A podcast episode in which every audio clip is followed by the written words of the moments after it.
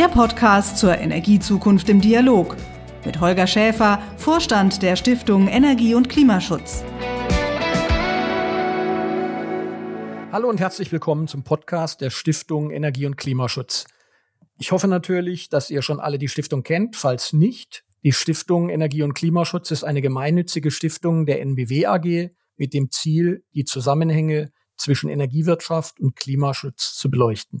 Die Stiftung setzt dabei auf verschiedene Austausch- und Dialogformate. Unser Debattenabend ist dabei das etablierteste Format. Es ist eine Podiumsdiskussion, immer mit renommierten Referentinnen und Referenten aus Politik, Wissenschaft, Wirtschaft und Zivilgesellschaft, immer zu aktuellen und ja, super spannenden Themen rund um das Thema Klimaschutz. Ähm, uns wird dabei immer wieder zurückgespiegelt und zurückgespielt, dass der Wissensdurst nach den Debattenabenden für das jeweilige Thema noch lange nicht gestillt ist.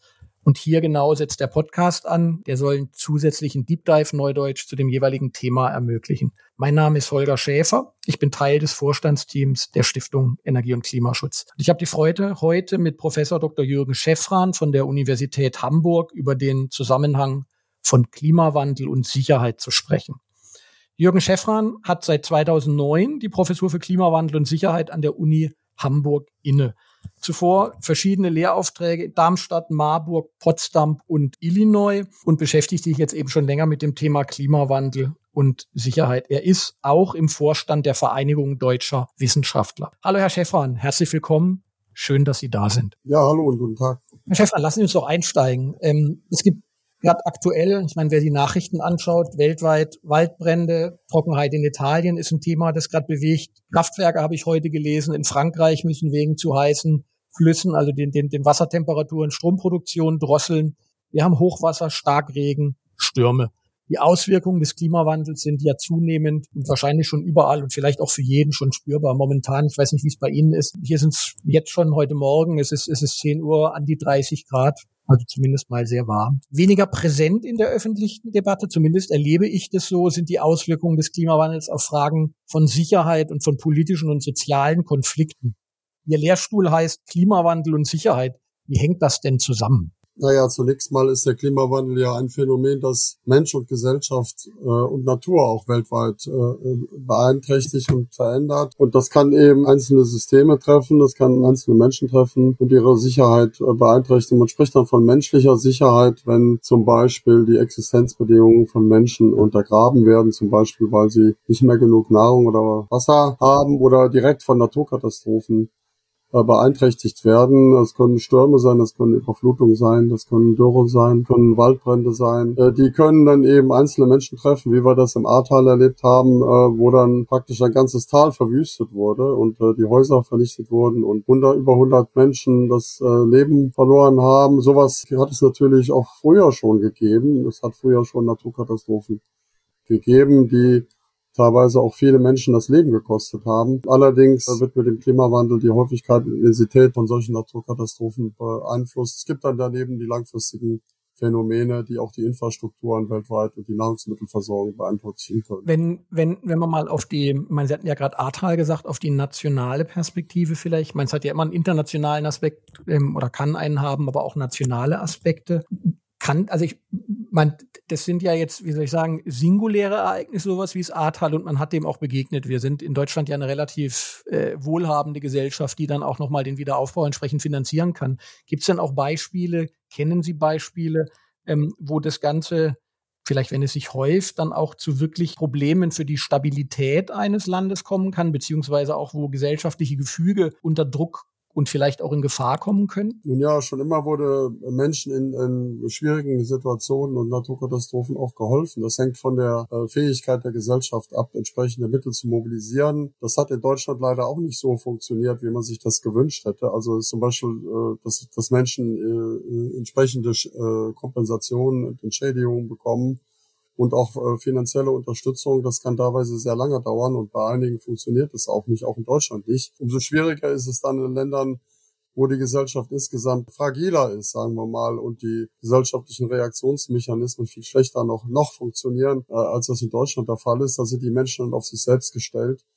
und müssen dann versuchen, mit den schwierigen Bedingungen zurechtzukommen. Das kann dazu führen, dass sie eben ihr Leben verlieren, ihre Existenz verlieren, ihre Gesundheit verlieren. Und das kann dann äh, die Fundamente der Gesellschaft untergraben und insgesamt auch die Stabilität weiter beeinträchtigen gerade da, wo die Gesellschaften schon besonders fragil sind. Wenn Sie, ist jetzt ja immer die Frage, was kann man an der Stelle, was könnte man jetzt dagegen tun? Also mich stellen Sie eigentlich zwei Fragen. Die, die eine Frage ist ja so eine Standortbetrachtung jetzt. Die, wir gehen ja davon aus, leider, dass die Auswirkungen des Klimawandels erstmal auf jeden Fall noch zunehmen würden was, was werden dann internationale Auswirkungen sein? Oder haben Sie da, gibt es da Untersuchungen zu, die, die ähm, auf den Auswirkungen des Klimawandels sozusagen oder auf die dann zurückzuführen sein werden? Ja, es gibt verschiedene internationale Auswirkungen. Ähm, natürlich sind halten sich äh, bestimmte Naturkatastrophen nicht an nationale Grenzen. Und wenn in einer Region in Afrika eine Dürre ausbricht, dann äh, beeinflusst die auch verschiedene Länder und kann Menschen entwurzeln und auch zu Vertreibungen führen, entweder innerhalb von Ländern, auch über, über Grenzen hinweg. Bestimmte Phänomene wie der Meeresspiegelanstieg sind ja äh, auch nicht an nationale Grenzen gebunden. Die beeinflussen Küsten weltweit äh, und die, die Wasserversorgung von einer ganzen Region kann äh, äh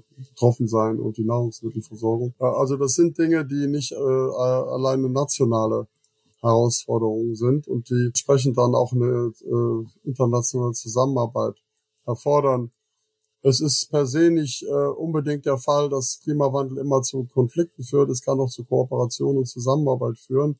Das ist ein Wettstreit der beiden Reaktionsmöglichkeiten von Gesellschaften, je nachdem, ob in den bestimmten Gesellschaften schon Konflikte da sind oder nicht. Und wenn Klimawandel zu bestehenden Konflikten hinzukommt, dann kann es eben diese Konfliktlage weiter verschärfen. Was wären denn, wie soll ich sagen, Ansatzpunkte, um dem begegnen zu können? Also ich meine, das gibt ja einmal nationale Themen, aber eben auch international. Ich stelle mir das sehr, ja, gerade ich meine, es ist ja eh schon sehr herausfordernd, was die internationale Zusammenarbeit angeht. Naja, das Wichtigste ist natürlich, den Klimawandel zu vermeiden. Und da sind die, äh, die Staaten gefordert, die am meisten bisher dazu beigetragen haben. Also die, West, äh, die Industriestaaten im globalen Norden und äh, besonders eben auch in den westlichen äh, Industriestaaten, die haben eine große äh, CO2-Schuld äh, schon aufgeladen, indem sie seit der industriellen Revolution äh, viele Milliarden Tonnen CO2 in die Atmosphäre gebracht haben, um ihren Wohlstand zu erzeugen. Andere Länder, gerade im globalen Süden, haben noch nicht das gleiche Entwicklungsniveau erreicht, auch noch nicht das gleiche Emissionsniveau erreicht und die haben noch eine gewisse nachholende, Bedarf an nachholender Entwicklung, um eben auch auf dieses Niveau zu kommen. Ähm, die Vermeidung liegt also vor allem im globalen Norden und die Folgen liegen oft äh, im globalen Süden. Ähm, neben der Vermeidung gibt es natürlich auch noch die Möglichkeit der Anpassung an den Klimawandel und der Katastrophenbewältigung äh, im Klimawandel. Und da dürfen auch die, die ärmeren Staaten nicht auf sich angewiesen sein. Da gibt es zum Beispiel einen internationalen Klimafonds, in den die Industriestaaten einzahlen sollen, wo mindestens 100 Milliarden Dollar im Jahr bereitgestellt werden sollen. Da hapert es aber. Es hapert sowohl bei der Einhaltung der, der Emissionsminderungsziele wie auch bei der Bereitstellung von finanziellen Mitteln. Und äh, äh, mit diesen Mitteln können natürlich entsprechende ja, äh, Möglichkeiten ergriffen werden, um die Schäden zu begrenzen. Wenn man über, also wir hatten über Katastrophen gesprochen, über Hochwasser, ähm, das kann ja aber durchaus auch ich sag mal, eben nicht singulär, sondern das wird ja auch, auch, auch, ich meine, Sie hatten über ansteigende Meeresspiegel gesprochen. Ähm, wie gibt es da Studien dazu oder, oder haben Sie da ein Bild drauf, wie das Thema, wie Menschen sich auch dann anders bewegen, sozusagen? Ich meine, das Thema Migration muss ja jetzt aus unterschiedlichen Ecken. Ich meine, Menschen, wenn, wenn, wenn, wenn irgendwo die Lebensbedingungen, ich sag mal, nicht mehr erträglich sind, ähm, suchen sie sich irgendwo anders, müssen sie sich ja irgendwo anders ähm, auch eine Bleibe suchen. Gibt es da Gibt es da Studien zu, wie das, ähm, welche Auswirkungen das haben wird? Oder kann man das überhaupt so, wie soll ich sagen, singulär auf den Klimawandel beziehen? Ja, es gibt äh, seit ungefähr 2007, als das Thema erstmals hochgekocht ist, Klimawandel und Sicherheit oder Klimawandel und Konflikte, ähm, inzwischen über hunderte von Studien, die sich mit den Folgen des Klimawandels für Sicherheit und Konflikte und auch Migrationen äh, beschäftigen. Es ist ein stark äh, untersuchtes Thema und äh, da gibt es auch Kontroversen in diesem Bereich. Äh, einige ähm, sind der Meinung, dass der Klimawandel schon jetzt äh, einen Einfluss auf Gewaltkonflikte hat. und auch, auch Vertreibung. Andere sehen diesen direkten Zusammenhang nicht, äh, allenfalls indirekt. Also haben Sie denn den Eindruck, dass das uns, ich meine, es gibt eine ganze Reihe von Studien, hatten Sie ja gesagt, aber haben Sie das Gefühl, dass das in der, in der Diskussion präsent genug ist? Also ich meine, der Klimawandel ist präsent, aber ich hab, bin mir nicht immer sicher, ob, ob das, was Sie gerade auch an den internationalen Auswirkungen ähm, angesprochen haben, als ob das in den, in den jeweiligen Diskussionen in den Ländern so präsent ist. Vielleicht erlebe ich es aber auch nur so nicht. Ja, die Frage ist präsent für wen? Also für die, für die Forschung ist es präsent. Ja. In der Öffentlichkeit ist es noch nicht so präsent. Ähm, immer wenn mal eine Studie kommt, dass der Klimawandel zum Krieg führt, ähm, dann ist es große Aufmerksamkeit. Äh, zumindest äh, vor zehn Jahren war das noch so für die Klimakonflikte, ähm, während äh, andere Studien, die das etwas differenzierter sehen, in der Öffentlichkeit nicht so wahrgenommen werden und auch nicht in der Politik. Aber zunehmend äh, beschäftigt sich auch die sicherheitspolitischen Institutionen damit. Also äh, zum Beispiel das, das äh, amerikanische Verteidigungsministerium, die NATO, verschiedene Einrichtungen des Militärs, äh, auch die Bundeswehr oder auch äh, Bundesnachrichtendienst und dergleichen. Die haben alle schon inzwischen Studien angefertigt, die sich mit den sicherheitspolitischen Risiken des Klimawandels beschäftigen und möglichen Reaktionen darauf. Und ähm, haben Sie den Eindruck, dass daraus dann andere mehr oder, wie soll ich sagen, in, intensivere Maßnahmen abgeleitet werden aus, aus, den, aus den anderen Studien? Naja, die Frage ist, welche Maßnahmen? Ähm, das Wichtigste ist ja die Vermeidung, wie ich gesagt habe, und nicht äh, den Klimakrieg zu führen. Ähm, wenn die, wenn die sicherheitspolitischen Einrichtungen sich auf den Klimakrieg vorbereiten, dann wird er auch wahrscheinlicher äh, im Sinne einer selbsterfüllenden Prophezeiung. Äh, es ist die Frage, wohin die Ressourcen gelenkt werden. Geht es darum, äh, die, die, ähm, unser, unser Industriesystem so umzubauen, dass es wie keine Emissionen mehr freisetzt, dass wir auf Null Emissionen kommen bis Mitte des Jahrhunderts, was ja auch schon angepeilt wird? Oder ist es so, dass das Militär sich auf die Klimakriege vorbereitet und da in mehr Aufrüstung äh, investiert, was ja letztlich nicht zur Problembewältigung und Vermeidung führt, sondern nur dazu führt, dass die Schäden für uns abgemildert werden. Und dass natürlich auch Mittel für andere Dinge eingesetzt werden. Ne? Wie, wie, was, was sehen Sie denn gerade, wo die Entwicklung mehr hingeht? Eher in Richtung Klimavermeidung, äh, Klimawandelvermeidung, also Klimaschutzmaßnahmen oder eher in Richtung dieser, wie soll ich sagen, Sicherheitsstärkung im Sinne von Aufrüstung, sage ich jetzt mal etwas platt? Naja, da wir uns äh, neue äh, Kriegen, Kriege bewegen äh, und geopolitische Auseinandersetzungen, werden da ja erhebliche Mittel äh, für eingesetzt. Ja, alleine das Sondervermögen, die Bundeswehr ist ja 100 Milliarden zusätzlich. Das kommt ja noch zu den über 50 Milliarden hinzu, die die Bundesregierung schon für das Militär ausgegeben hat in den letzten Jahren, was ja auch schon angestiegen ist. Das heißt, aufgrund des aktuellen, der aktuellen Kriegslage äh, zwischen Russland und der Ukraine äh, werden immer mehr Mittel jetzt in die äh, Rüstung, Aufrüstung, die Kriegführung äh, investiert und dann sind entsprechend weniger Mittel auch äh, für die langfristige Vermeidung der Probleme äh, vorhanden, zum Beispiel im Umbau unserer Industriegesellschaft, die Energiewende, die Agrarwende, die Verkehrswende. Ähm, da stehen dann weniger Mittel zur Verfügung und äh, da ist ein, natürlich ein gewisser Konflikt äh, auf der Mittelebene da und der, der politischen Handlungsebene. Wie, wie löst man den auf? Ja, indem man Konflikte vermeidet, indem man Konflikte bewältigt mit den üblichen Maßnahmen, wie sie auch in der Diplomatie üblich sind, dass man solche Konflikte gar nicht erst hochkommen lässt und dass man Wissenschaft fördert, die vorbeugende Maßnahmen ergreift und nicht nachsorgende Maßnahmen. Also immer wenn eine Katastrophe oder eine Krise ausbricht, dann wird die Wissenschaft an die Front gerufen, um diese Katastrophen und äh, Kriege und äh, Krisen nachträglich zu bewältigen, was ja viel teurer ist, als äh, vorbeugend äh, das zu machen. Denn auch auf die jetzigen Konflikte, wie wir sie zurzeit haben, wurde ja auch schon lange von der Wissenschaft hingewiesen, äh, um, um sie auch zu vermeiden. Ja, also es ist ja, es fällt ja alles nicht vom Himmel. Wir haben jetzt äh, über 50 Gewaltkonflikte in der Welt. Das ist mehr, als wir Ende, zum Ende des Kalten Krieges hatten. Ähm, und die haben sich ja auch langfristig entwickelt und da wurde nicht genug getan, um sie vorbeugend zu vermeiden.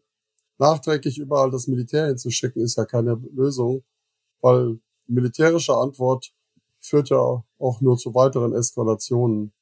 Erleben Sie es auf der, erleben ist vielleicht der, der, der, der falsche Begriff. Ich finde, ich finde es total, das ist ja total schwierig, weil auf der einen Seite versucht man gerade, also die, die Ursachen zu bekämpfen, auf der anderen Seite, und da müssen ja alle mitmachen, damit das funktioniert. Sie haben auch natürlich zu Recht gesagt, dass die, der, der industrialisierte Norden da, eine, wie soll ich sagen, eine, einfach ein bisschen, was heißt ein bisschen, deutlich mehr schon an, ähm, an Auswirkungen verursacht hat. Und auf der anderen Seite bereitet man sich vor, was passiert denn, wenn es, ich, ich sag's mal etwas, wie soll ich sagen, salopp, wenn es nicht gut geht. Ich meine, das sind ja dann die, das sind die Aufrüstungsthemen. Wie merken Sie eine, ja, kann man da eine Prognose abgeben, wie das ausgeht?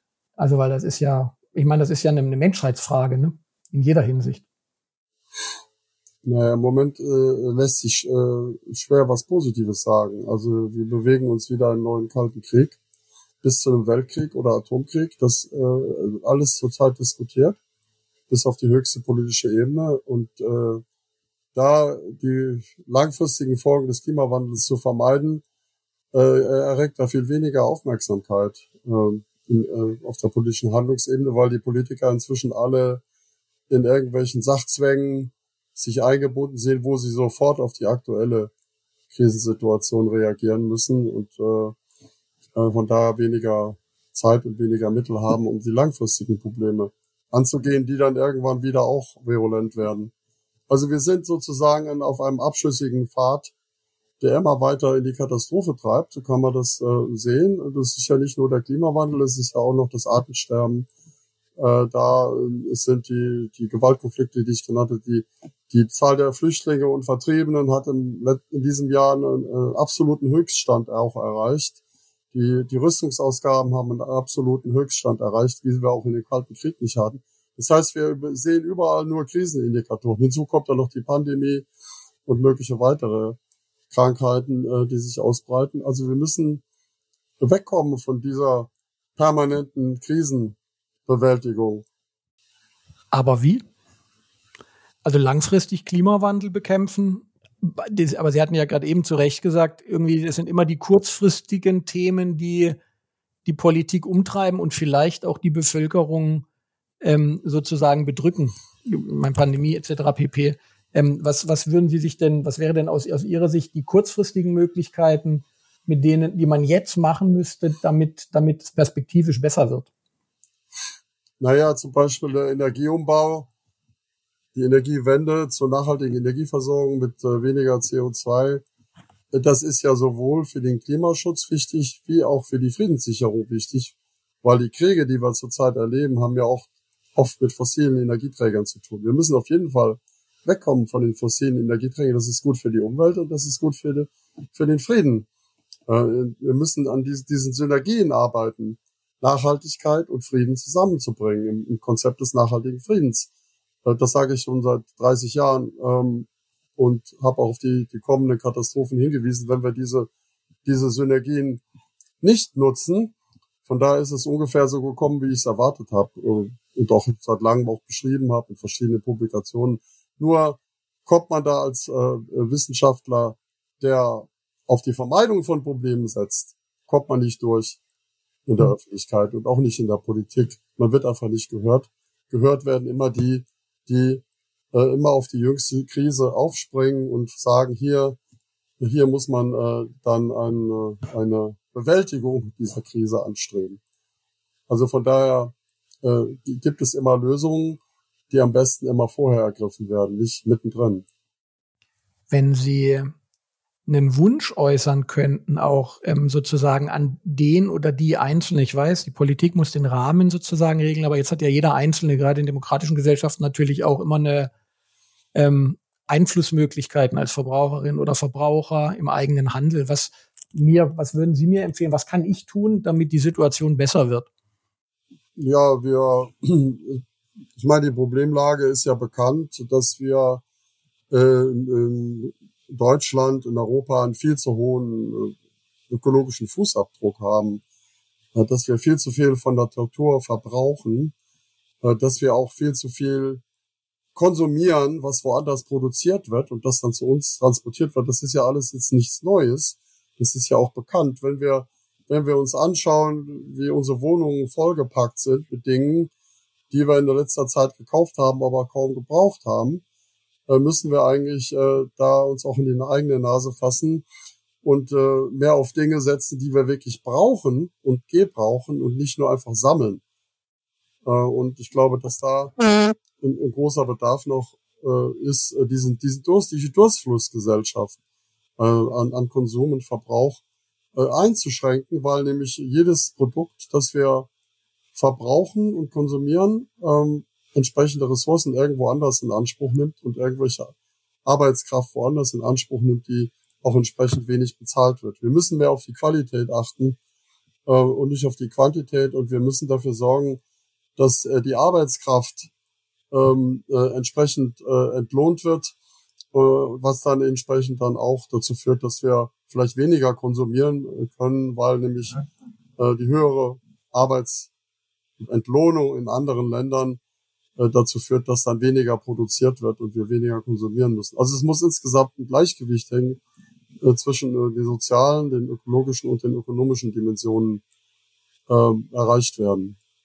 Das wäre ja aber auch eine Abkehr, wenn ich es richtig verstanden habe, von unserer ja, Wachstumsgesellschaft, die wir ja, die wir ja sind. Ne? Das ist ja sehr viel immer auf, auf kontinuierliches Wachstum ausgerichtet.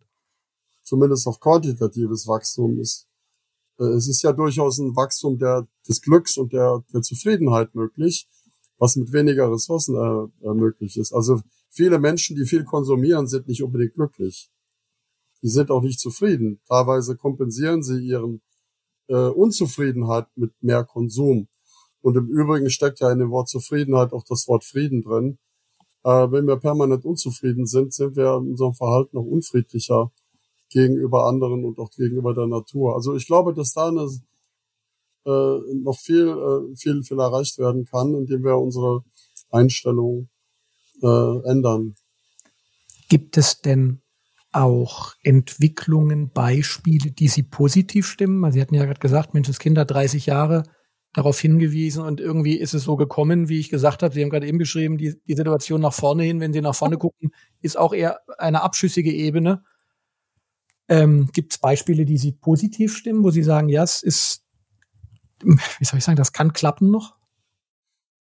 Ja, ich sehe drei Tendenzen, die im Prinzip positiv sein können. Das eine ist, dass wir schon mitten in einer Transformation äh, sind hin zu mehr Nachhaltigkeit, äh, äh, mehr Klimaschutz, äh, mehr nachhaltigen Energiesystem. Wir sind mittendrin, aber wir sind äh, noch nicht am Ende. Wir sind äh, in vielerlei Hinsicht noch am Anfang dieser Entwicklung, die aber im Gange ist. Also diese Entwicklung ist im Gange und äh, lässt sich auch schwer aufhalten weil äh, das Bewusstsein, dass wir von den fossilen Energieträgern wegkommen, sich allgemein durchgesetzt hat. Die zweite Entwicklung ist die, dass viele Länder auch im globalen Süden sich zu Wort melden und äh, versuchen auch äh, mehr Einfluss zu bekommen und sich eben nicht mehr so wie in den kolonialen Zeiten einfach ausbeuten lassen wollen, sondern auch eigene Ansprüche stellen, die dann eben auch natürlich äh, äh, ja unsere Möglichkeiten hier im Westen einschränken aber wir können das auch kooperativ und konstruktiv nutzen, die Zusammenarbeit mit dem globalen Süden. Wenn wir das nicht tun im Westen, dann wird der äh, Süden, werden viele Länder im Süden sich von uns verabschieden. Und das ist der größte Teil der Menschheit. Der, der Westen, das ist ja nur noch ein Zehntel der Menschheit vielleicht. Äh, und äh, von daher sollte der Westen vielleicht auch etwas vorsichtiger sein, mit der Mehrheit der Menschheit sich zu arrangieren und nicht immer seine eigenen Ansprüche an die erste Stelle setzen. Das ist der zweite Trend, der eine große Rolle spielt. Und der dritte Trend ist äh, die Entwicklung der Zivilgesellschaft, äh, äh, der, äh, der Menschen äh, innerhalb der, der Länder, die sich engagieren für alle möglichen Ziele und Zwecke, die auch über soziale Netzwerke vernetzt sind. Ähm, das sind mögliche positive Trends. Äh, das hat natürlich Aus Auswirkungen auf die Demokratie, wenn Menschen versuchen zu partizipieren an Entscheidungen. Äh, alle drei Trends können positiv sein, können aber auch in eine negative Richtung kippen. Wenn wir vielleicht noch abschließend, ähm, haben Sie, wenn Sie einen Wunsch an, äußern könnten, an wen würden Sie welchen Wunsch äußern? Naja, ich denke mal, dass ähm, wir nicht äh, eine Politik der Privilegierten betreiben oder für die Privilegierten, Schichten, sondern für alle Schichten der Gesellschaft. Denn auch in Deutschland und Europa gibt es Schichten, die nicht privilegiert sind, die mehr zu den ärmeren Teilen der Gesellschaft gehören. Aber die werden oft in den Entscheidungen ausgeblendet, weil die Politik sich vor allem auf die Interessen der Privilegierten äh, richtet. Äh, und äh, solange die noch einen relativ großen Anteil auch in der Wählerschicht stellt, wird sich daran nichts ändern. Ähm, allerdings äh, äh, ist es wichtig, dass eben alle, alle Interessen der Gesellschaft berücksichtigt werden. Das gilt innerhalb unserer Gesellschaften, aber das gilt natürlich auch zwischen Nord und Süd. Denn die nördlichen Länder sind bisher auch, gehören auch bisher zu den privilegierten Schichten und die im Süden weniger. Also, das ist ein, ein Wunsch, äh, dass wir äh, die Interessen aller Teile der Weltbevölkerung, sagen wir mal, im Blick haben. Ähm, und das Zweite ist äh, natürlich, dass die Interessen ähm, äh, ja der Natur, der Ressourcen und äh, des Umwelt- und Klimaschutzes mit berücksichtigt werden in ähm, diesem Verhältnis.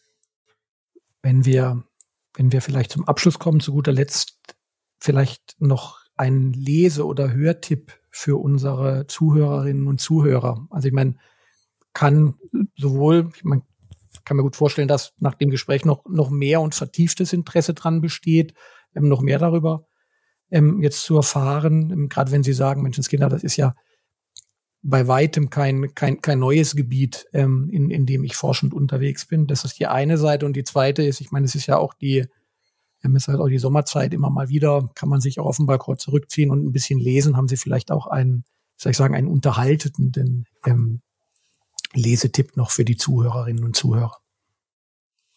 Ja, ich könnte zwei Bücher empfehlen. Also das eine, das eine Buch heißt Mondnacht 5 vor 12, Antworten auf die Klimakrise. Das kann ich hier mal kurz zeigen, aber das, ich hoffe, Sie können es sehen. Ja. Von, ähm, von wann ist das? Das ist letztes Jahr erschienen. Ähm, da geht es um äh, den, die Verbindung von der politischen Reaktion auf die Klimakrise mit äh, äh, Literatur und Gedichten. Ähm, und das zweite ist ähm, das Buch Die Klimalösung ähm, von David Nellis und Christian Serra. Das ist ja auch ein Bestseller. Band. Äh, es gab den ersten Band, der sich mit der Klimakrise beschäftigt, und es gibt einen zweiten Band, die Klimalösung. Da stehen die vielen, vielen Lösungsansätze drin. Das ist äh, von zwei jungen äh, Kollegen ja, zusammengestellt. Ist auch auf der ja. Spiegel Bestsellerliste. Ah, okay. Also ich werde mir, ähm, ich werde mir auf jeden Fall beide bestellen, ähm, weil jetzt tatsächlich ähm, bei uns auch irgendwann wieder ein bisschen mehr Zeit, hoffentlich bald fürs Lesen hier bleibt. Vielen Dank für, für die beiden ähm, interessanten Tipps.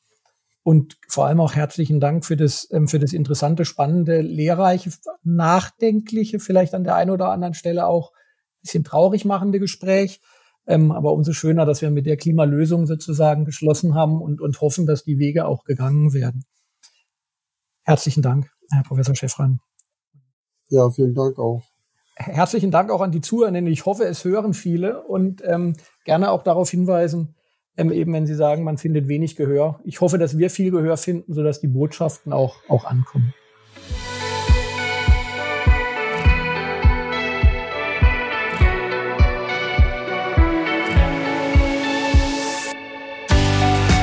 Das war das Podcast-Gespräch zur Energiezukunft im Dialog mit Gastgeber Holger Schäfer, Vorstand der Stiftung Energie und Klimaschutz.